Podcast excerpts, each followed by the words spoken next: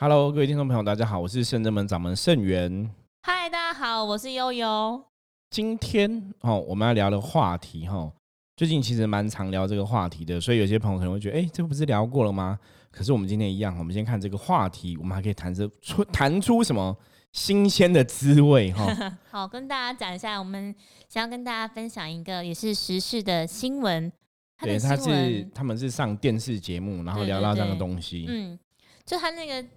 这个话题或是这件事件里面讲的是说，关于一个菜鸟的礼仪师，他热心解神抱下尸体，一个月后竟同样手法惨死。这是他新闻的标题是这样下的。对，就是主要他在讲说，一个礼仪师在电视节目分享他们这个行业的一些故事。嗯，然后他们就提到说，有个菜鸟的礼仪师，哦，就是说这个行业都有讲说，如果遇到那种人家是上吊死亡的话。其实不要去碰那个尸体，嗯，对，他说礼仪师行业大家知道说上吊死亡的人的尸体，他的遗体哈，最好是由他自己的家属抱下来，亲人抱下来。然后他说这个菜鸟礼是因为在当场是只有死者的儿子小孩子在就对了，所以小孩子也很难过哈，他就于心不忍哈，就帮忙把这个。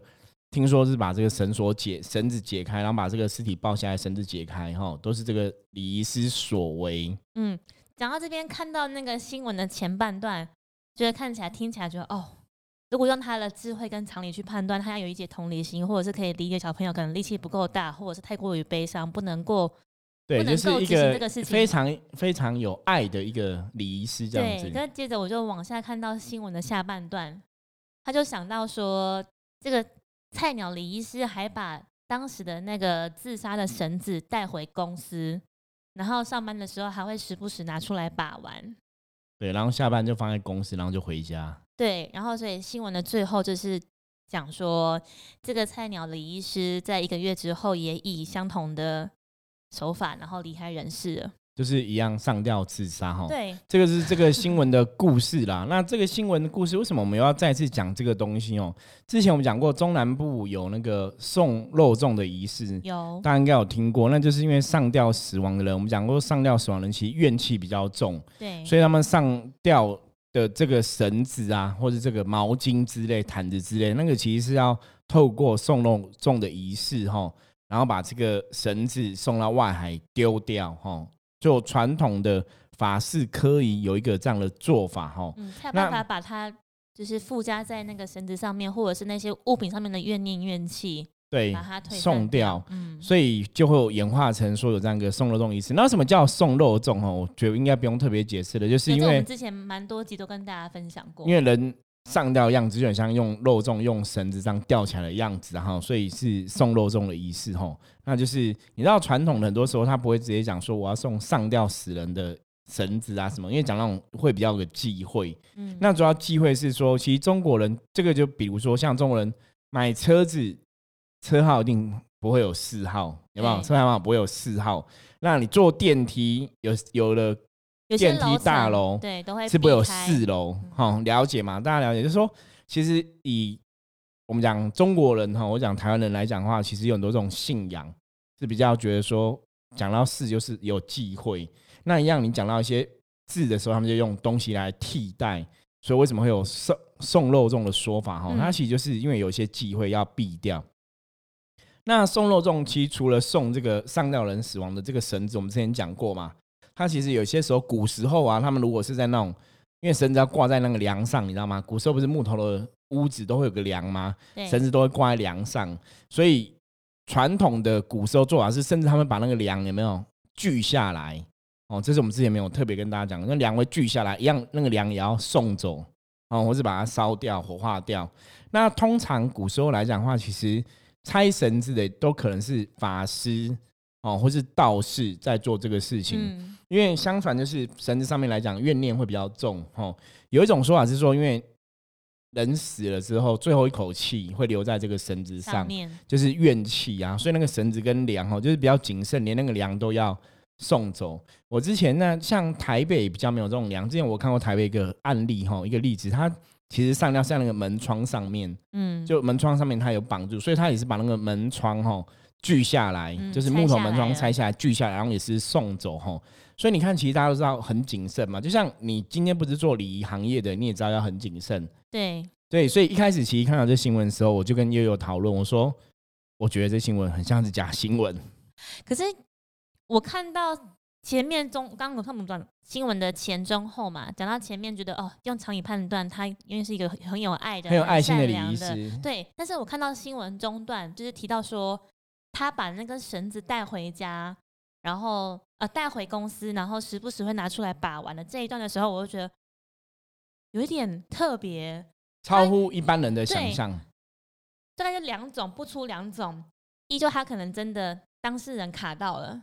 不然怎么会做出这个行为？对，卡到人可能会这样子，就也算是一个是证物吧，对应该可能警察什么会先把它保管起来，或者是之后交由给道士或者什么把它处理掉。对。然后第二个，我就觉得哦，因为刚刚师傅有提到，这个其实是在一个节目上面的一个谈话性的内容。比方说，你要分享就是礼仪师这个行业有没有比较特别的光怪陆离的故事？对，所以我刚刚就觉得哦，那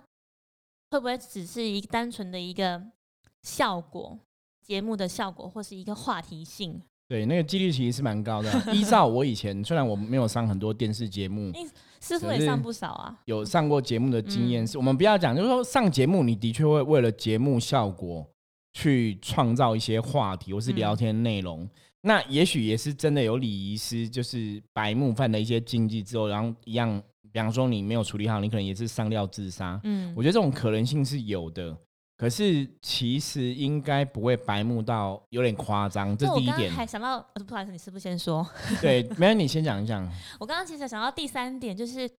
既然知道他是菜鸟，是新鲜人，那通常不管在任何行业里面，就是前辈一定会教授后辈在那个该行业或者是该执执行该任务的时候要注意的一些妹妹嘎嘎吧。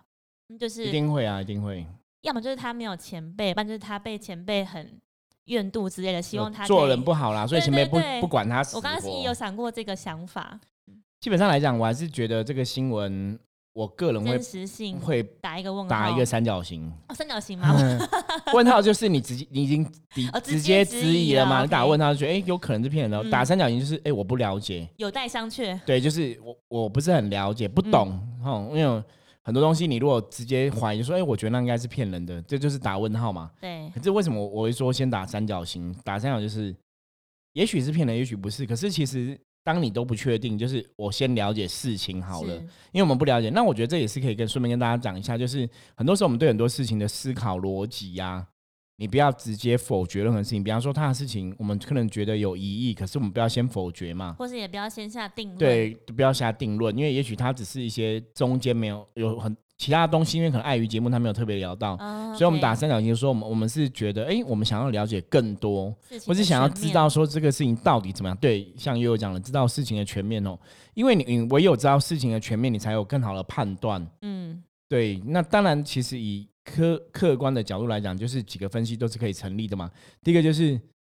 理论上来讲，礼仪师这个行业，真的你进去，前辈一定会跟你讲一些禁忌不要犯，一定都会告诉你，不可能不告诉你。而且他看到你在玩那个上吊绳子了，前辈都小心谨慎的要死，他不可能当做那没那一回事，就看你玩，然后也不跟你讲，是不提醒你哈。所以这个逻辑说不过去。嗯我才会合理的觉得说，哦，那他可能有可能是节目效果，嗯，因为那个真的有点太太太夸张了。因为你看嘛因为讲师傅的话说，如果真的是节目效果，那就还好，代表说其实是没有这个人物存在的，就是这一条宝贵的生命其实还在人世间这样。对对，可嗯是其实以逻辑上来讲，就是因为这是一个那个资深理师讲出来的故事嘛，嗯，就表示你既然都知道说这个是很禁忌的东西，你怎么会看你的后生晚辈在玩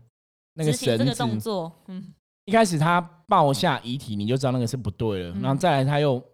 绳子这样子玩，嗯，我觉得那个都很诡异。都很特别。所以，所以我刚刚还跟师傅分享说，哎、其实我看到那一段的时候，我大概前后来回看了两次，然后就脑海中冒过刚刚跟大家分享那几个想法。到底是这是真的是节目效果吗？或者他可能真的当下卡到了，才会去做出一个比较不合乎常理，或者是不是这么正确的举动？对，所以我觉得真的是哎、第三个真的是人缘不好，然后真的没有人教他，他真的不懂。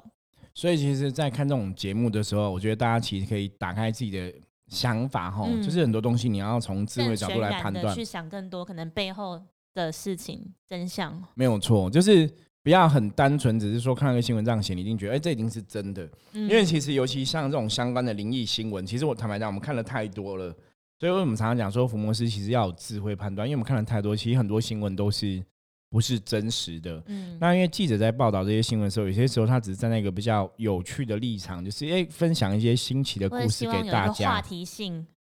对因为所以点阅进来这则新报道这种灵异新闻，基本上来讲，因为是灵异的事情，是无形世界的事情，所以他没办法做一个清楚的查证嘛。不然你如果嗯像大多数的新闻记者，其实对很多新闻他是要有个求证的过程。那这种东西因为很难求证，所以他们也不会特别求证。可是真的是死无对证，你只会把它当成一个有趣的新闻看，嗯或是一个灵异的新闻看。可是是到很劲爆的，对到底是真是假什么样，你不了解。可是没有说，当然主题是你去碰上吊人的绳子，它有煞气，可能被影响；你碰上吊人的尸体，它可能也有煞气，会被影响。我觉得这个逻辑是正确的，所以为什么他们会这样写？说你这样碰的话，你可能之后就会同样的状况离开。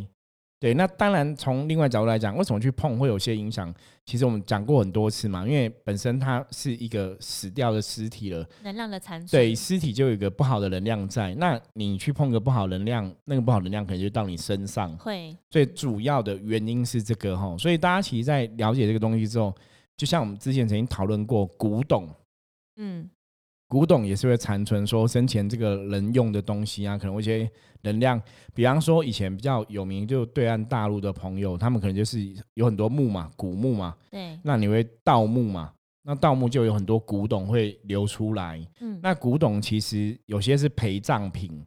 那那个就会有能量残存，会比较严重。会比，方说他是这个古墓的主人，他的陪葬品，像以前我们就听过故事，可能是法器啊或什么的，就是他比较爱的一个陪葬品不见，那个灵魂的能量就会跟在那个陪葬品上面的投射，或者是那个能量的连接，应该会非常的强。对，所以其实如果大家对古董有兴趣爱好的，我是不晓得其他的古董朋友是怎么处理。可是我自己以前认识的古董朋友，他们也是会信邪哦，不会说不信邪，就是不会太铁齿。像这些谷物啊，有些时候他们也是会去请人家来处理净化，或者把它不要跟你住的地方放在一起。但。都会很谨慎的，其实，对，可是谷物除了有这样的问题之外，就这个残存能量问题，我以前也听过一个问题是，它上面的确会有一些细菌、一些病菌啊，那些早前那些细菌存在。嗯，所以其实相关的，如果你应该这样讲，如果你是碰谷物的朋友，你应该也有这种基本的认识，会知道你怎么去处理这个谷物的事情。嗯，对，那当然，如果大家不懂的话，你去碰这些东西或是陪葬品的东西，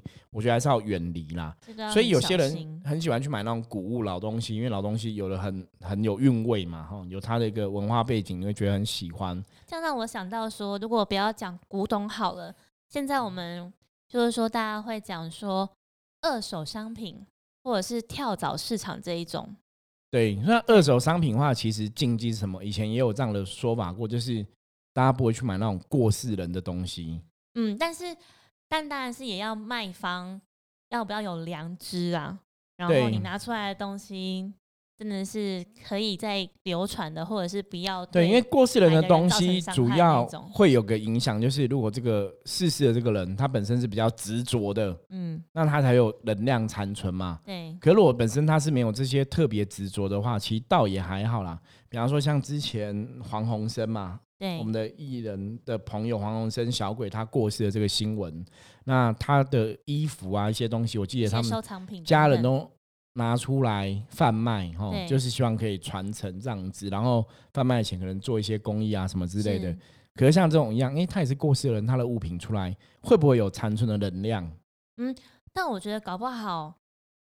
他是在家人这种事情还会是有，应该这样讲应该从跟跟当事人确认过，比如说他们把不会确认，还是想对对对，应该你理论上来讲，你还是要宝贝确认呐，对。你还是要问过这个过世人的想法，这是第一点。第二点来讲的话，当然你家人是好意嘛，那也许这个过世的人他对他的东西不会特别执着，或者是他会转对。换，他也知道说他的家人正在替他做一件其实很棒，可以或者分享说其实你看因为其实一种行为，其实他家人并不是把全部东西都卖掉了，嗯。有些可能他自己知道他他喜欢的，他就会留下来当纪念。那其他可能比较多的一般的就会贩卖出去哈。嗯所以像那种状况，应该就还好，就不至于说，因为是家人也了解了下状况下，然后也知道他自己的家人这个家人的个性是什么，嗯，所以也许那个执着就不会那么强烈。是可是，一样你去买这种二手物品哦，基本上我们还是会建议，就是如果原来二手物品的主人的状况好或不好，它还是会有能量的连接跟影响。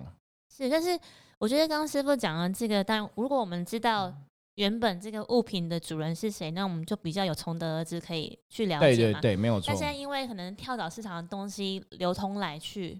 其实你可能不晓得这东西从何而来，但是现在到你面前，然后你去买这个东西，或者是你得到了这个东西，我们要怎么样去避免像刚刚说那件事情发生？没有啊，所以就是一样啊，你在挑东西要特别注意嘛。第二个当然就是你可以找福摩斯算一下嘛，我想这个比较简单嘛，就你算一下说这东西 O 不 OK 嘛，有没有适不好适，合买有没有不好的能量、不好的灵嘛？嗯那不然就是像我们会去清净嘛，会去净化嘛。我觉得这还是很重要啦，因为当然你你你当下你已经买了嘛，你通常一定是我们的客人都是买了之后才来问嘛，对你，不会买之前就问嘛，对不对？有时候跳蚤上看了，觉得有那个眼缘，然后喜欢这个东西，对才会想要去拥有它或把它带回家。对，可是其实我们跟大家讲的只是的重点是，不是说你不能买，对，而是你买的时候其实还是要谨慎一下。如果说这个东西它其实有技术一些灵魂灵性的能量在上面，那你可能还是要去处理嘛。可是我觉得搞不好刚有人有人会说，可是师傅我真的不知道哎，我只觉得它看起来很漂亮。对，没有关系啊，所以之后就要去处理啊。如果说嗯之后买了回来之后觉得哎、开始有点怪怪的，运势不好，OK，那你就要有这个 sense，有这个基本常识，说那你会不会是我我最近买了一些东西有问题，或是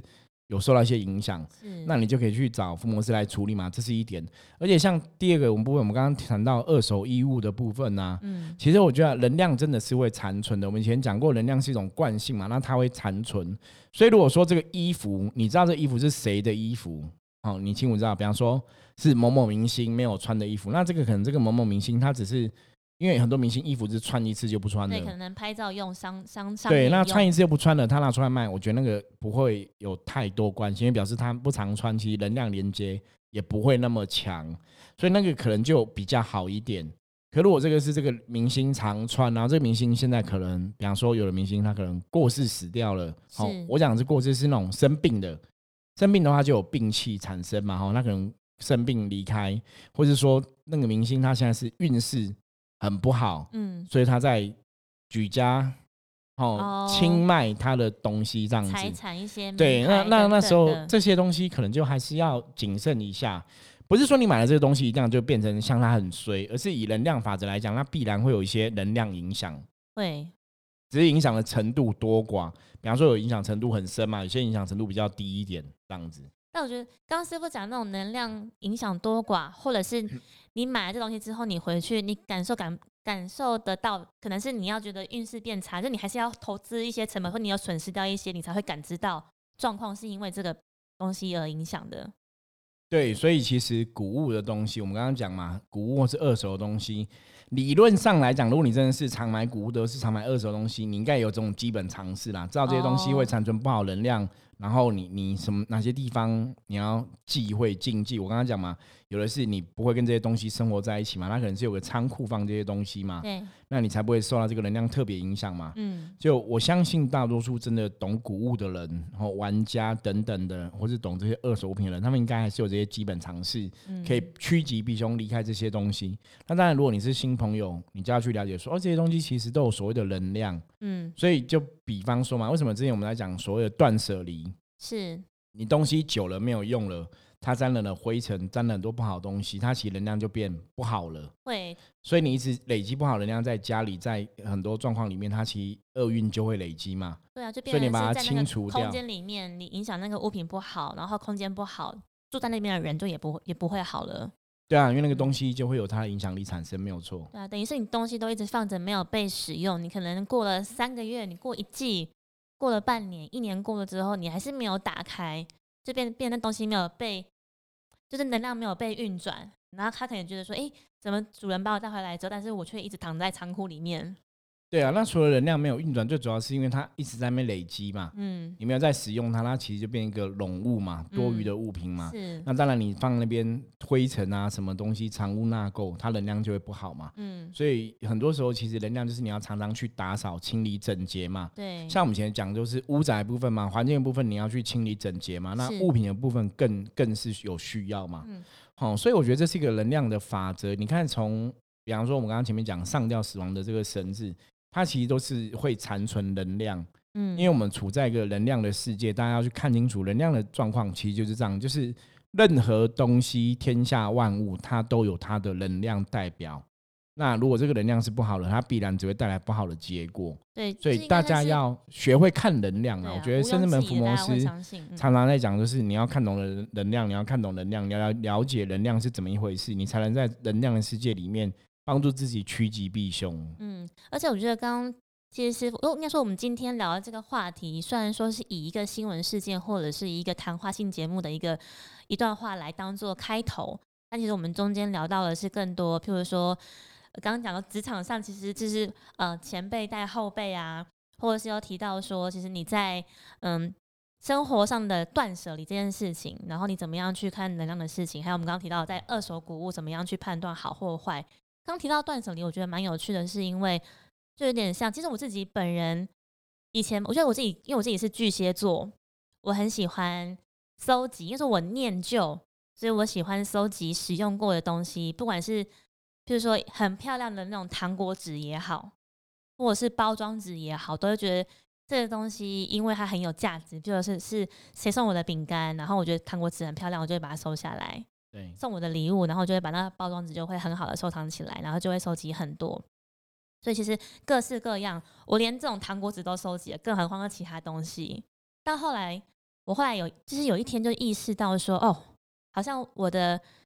就是住住宅的空间有一大部分都不是给人住，都是给那些东西住。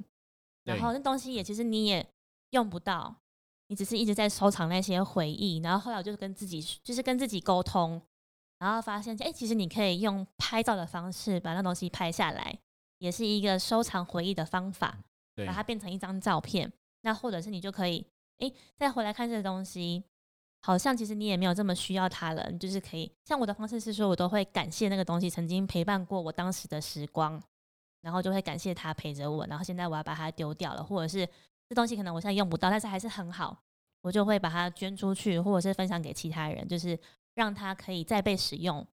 然后被变得有价值。对，对，那我觉得还有另外一个是，我觉得断舍离这件事情，就是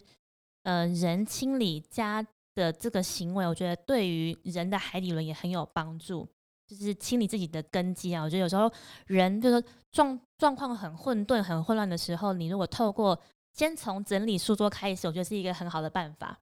对，对，然后再开始整理，譬如说寝室啊，然后整理住家这样。我觉得在透过有形的动作整理的时候，你也可以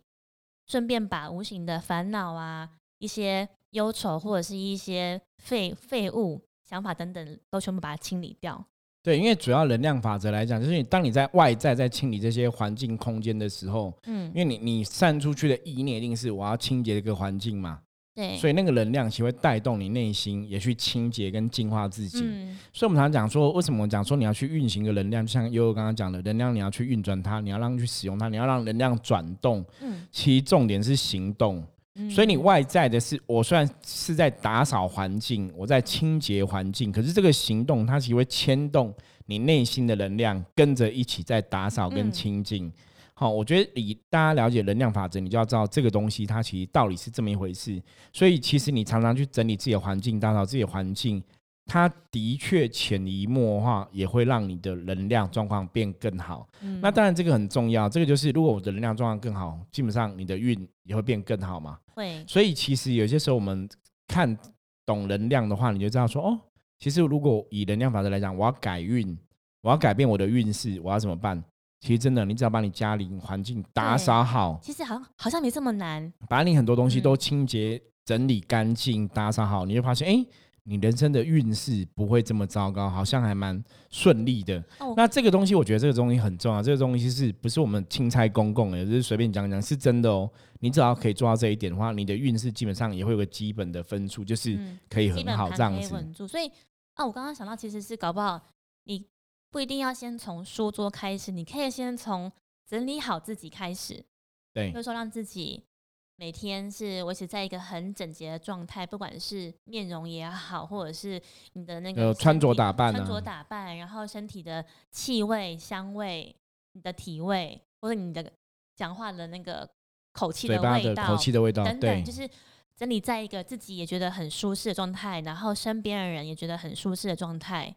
其实，诶，你的内能量是好的，然后别人看你也觉得，嗯、看到你觉得你看起来很整洁、很清亮，然后味道也很好闻、很香，这样子也会是一个很好的外能量。，对，的确这从自己的这也是会有影响。对啊，没有错因为以人来讲，比方说你的体味跟你讲讲话、嘴巴、口气的味道，其他都是能量的一环。嗯，那基本上来讲，就是你的身体状况如果不好，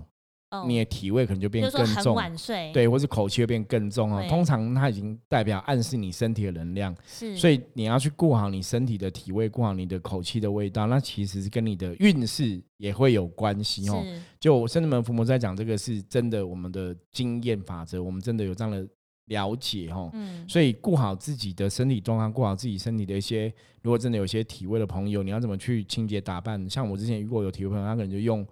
用正确的沐浴乳，用正确的香水。是，那反而或者是用为什么为什么我想说香水？因为有些味道其实会跟你的味道混在一起，它其实变更臭，哦更或是很奇怪。选择是对，你要选对哈，因为我有发现那种我那个朋友他是有体会，他可能选对东西就变 OK 了。所以用正确的香水、正确的沐浴乳，其实我觉得会有加分。嗯，然后口气的味道，其实通常代表是要么就是水喝太少、火气太大、睡眠不足，对，那个都会有影响。那嗯包括你吃的东西都有影响。所以其实身心灵怎么把自己的能量顾好，其实每个环节都很重要。对，然后其实每个环节做起来好像也要开始做也没有这么困难，因为有些人可能自己没有察觉到自己的味道，因为每天都跟自己相处，所以他很习惯了嘛，对。所以有可能是比如说是身旁比较亲的，比如说兄弟或者是闺蜜或者是父母亲姐妹，然后可能提醒你，然后才知道说哦，原来我流汗会是这个味道，对。那我就知道说，那我是不是容易流汗的话，或是夏天就要带个衣服，换一个衣服可以换，没有错，因为夏天可以多换衣服或者是。袜子，你可能出入空间的时候就知道自己可能或者有些朋友比较容易流汗，就是你可以多洗澡嘛。对我觉得都是清洁自己，也会让自己能量变，更好，这是很重要带那。种可能会有香气的那种湿纸巾，然后擦拭之后也会比较干爽，或多带毛巾擦汗等等的。我觉得会哎、可能自己不晓得，可是别人会好心提醒你，或者是希望你也可以变得更好，我们就会跟你说。那我觉得哎、自己会察觉到之后，就会一次一次练习，知道说如何让自己永远处在一个，或是尽量是有多一点的时间，大部分的时间是处在一个能量状况比较好的状态里面。对，所以今天其实你看讲到后面，我们的重点是在什么？就是如果你想让自己有好运的话，其实你维持自己的整齐清洁嗯，很重要，让自己的身心灵状况，让自己身体状况是回到一个能量比较好的状况。对，好、打扫干净啊，然后穿着打扮也是整齐清洁，嗯，其实对你的运势也会有影响。那除了你自己穿着打扮之外，你的居家环境、你的办公室、你的居家环境、你的书房是，打扫干净、整理干净，也会让你的状况能量有所改变。对，那当你的能量都回到一个整齐清洁的状况里面的话，因为外能量你在做这些清洁动作的时候，它其实会带动你内心的清洁，是，所以会让自己人的内心状况变更好。嗯，对，所以我讲最后跟大家分享这样的东西，我觉得是非常好的。就是说，其实有些时候你要改变你命运，你想要得到一个更好的结果，你从帮自己哦整齐清洁打扮，让自己的味道比较好闻，让自己味道不会有那种臭臭味道，嗯，其实你就会改变你的命运了。对啊，对，然后一样啊，你如果没有火气太大，你可能口气就会好嘛。所以口气是它口气不好，其实它也暗示你说，是不是你我们真的太熬夜了，或是我们真的最近身体有过劳、过度使用的状况，我觉得嗯这都要特别注意。对，然后其实最后再呼应到，可能我们今天第一第一个谈的那个新闻的那个话题，可能有很多是真的，譬如说在职场上面呢、如果你今天是身为人家的前辈的话，你就可以多提携后辈，多跟他讲一些美美嘎嘎。然后，如果你真的发现他坐在他真的在执行一些错误动作的话，你要适时的或者及时的去跟他说，这样做是 NG 是不行的，应该对要，怎那么做才是如对啊，所以如果说他行为是正确的，你资深姐妹去顾到，搞不好你就救了一个人的命哦。是是是，以宗教角度来讲，救了一命升到七级浮屠，那是非常大的功德哈。对，所以其实我觉得大家其实在很多东西，就还是希望大家可以平安健康哦，一切吉祥这样子。好 OK，我们今天节目呢就就到这里。大家如果喜欢我们的节目的话，记得加我们的 line，任何问题都可以跟我们取得联系哈。然后 Apple Podcast 帮我们按五星评论哦。ok 我是盛源我是悠悠。我们下次见拜拜。拜拜。